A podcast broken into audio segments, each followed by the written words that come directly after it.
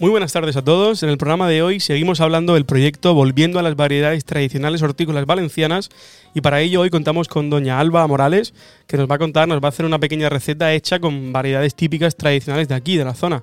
Buenos días, bueno, buenas tardes Alba, ¿qué tal? ¿Cómo estás?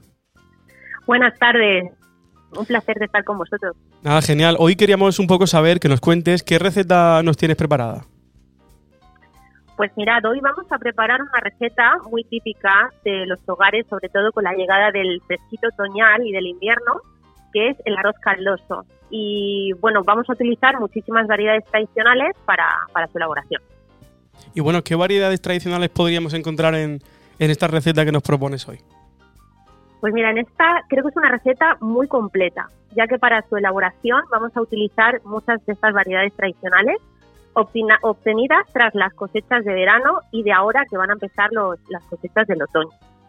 Vamos a encontrar, por ejemplo, la selga de slida, la zanahoria morada, riquísima, haba de vétera, que después comentaremos un poquito más, tomate de mucha miel, entre otros, ya a gusto. Y aparte de estas variedades, obviamente, tal y como el nombre indica, también llevará arroz y en este caso el puntito de mi abuela, que son lentejas. Ah, genial, o sea, una receta súper completa.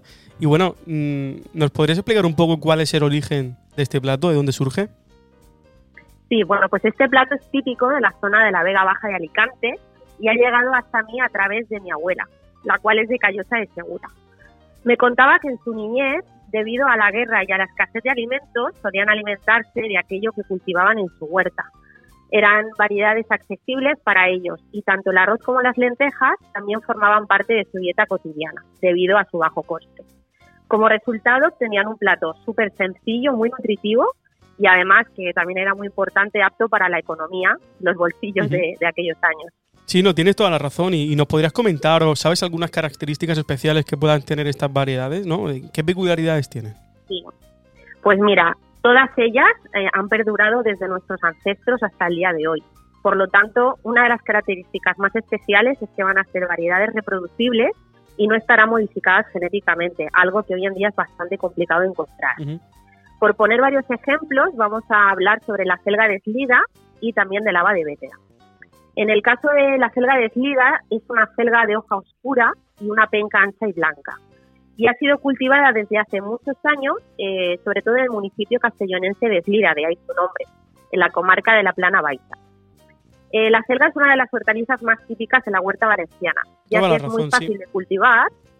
Claro, es muy fácil de cultivar, pudiendo incluso tener acelgas silvestres en los bordes de los caminos. De hecho, bueno, en, mi huertito que tengo particular, este año han, han salido voluntarias dos o tres matitas que están riquísimas, de hecho mejores que las comerciales y es muy, muy parecida a la eslida. Y aparte, bueno, como curiosidad también decir que fueron los árabes los que empezaron a cultivarla y en la Edad Media se descubrieron sus propiedades medicinales y terapéuticas. Y después, en cuanto a la de vétera, eh, comentar que es una variedad muy apreciada en las comarcas valencianas. Muchos agricultores la buscan porque son especialmente dulces y sabrosas.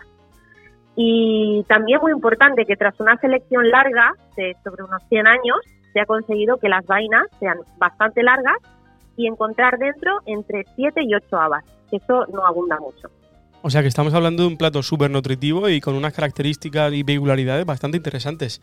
Y bueno, vayamos ya, vayamos ya al grano, pasemos a la acción.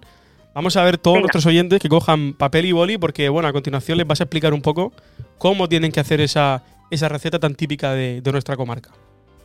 Eso es, pues es muy sencilla porque antiguamente no se podía perder mucho tiempo y vamos allá. En primer lugar, eh, vamos a preparar todos los ingredientes que voy a compartir a continuación. Aproximadamente para unas cuatro personas vamos a necesitar 300 gramos de arroz, 100 gramos de lentejas, entre 5 o 6 hojas de acelga deslida, unas 3 zanahorias moradas, un tomate mucha miel, 100 gramos de haba de vétera y por supuesto no puede faltar los básicos de la cocina, aceite, sal y agua. En primer lugar, vamos a lavar bien las hojas de las acelgas y también lavamos y pelamos las zanahorias. En una olla con una cucharada de aceite de oliva virgen extra, muy importante, añadimos cortadas las acelgas y las zanahorias a trocitos. El tamaño de ambas pues irá un poquito al gusto del cocinero. Hay gente que las prefiere más grandes y si tenemos peques en casa pues quizá mejor hacerlas un poquito más pequeñas. Una vez que estas verduras estén rehogadas y pochadas, añadiremos un poquito de sal y las habas. Tras las habas, vamos a rallar el tomate de miel. Esto le va a dar un mayor sabor y color a la comida. Después añadimos las lentejas que la vamos a rehogar junto con el resto de las verduras y finalmente echamos el agua. El agua debe de cubrir más o menos unos dos deditos por encima de todos los ingredientes.